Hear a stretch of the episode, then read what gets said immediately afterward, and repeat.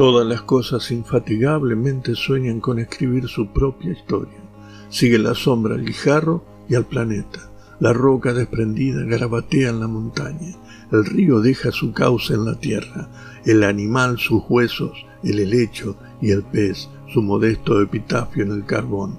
La gota cae, esculpe en la arena y, y en la piedra. Ni el más leve pie posa sobre las losas del camino sin que quede constancia de su paso.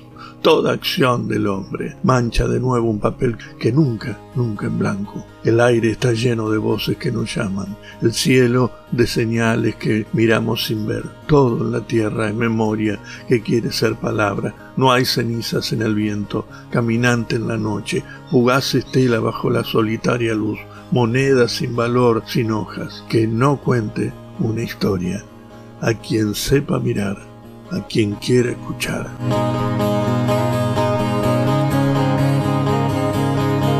Poema A quien quiera escuchar de Ralph Waldo Emerson, 1803-1882.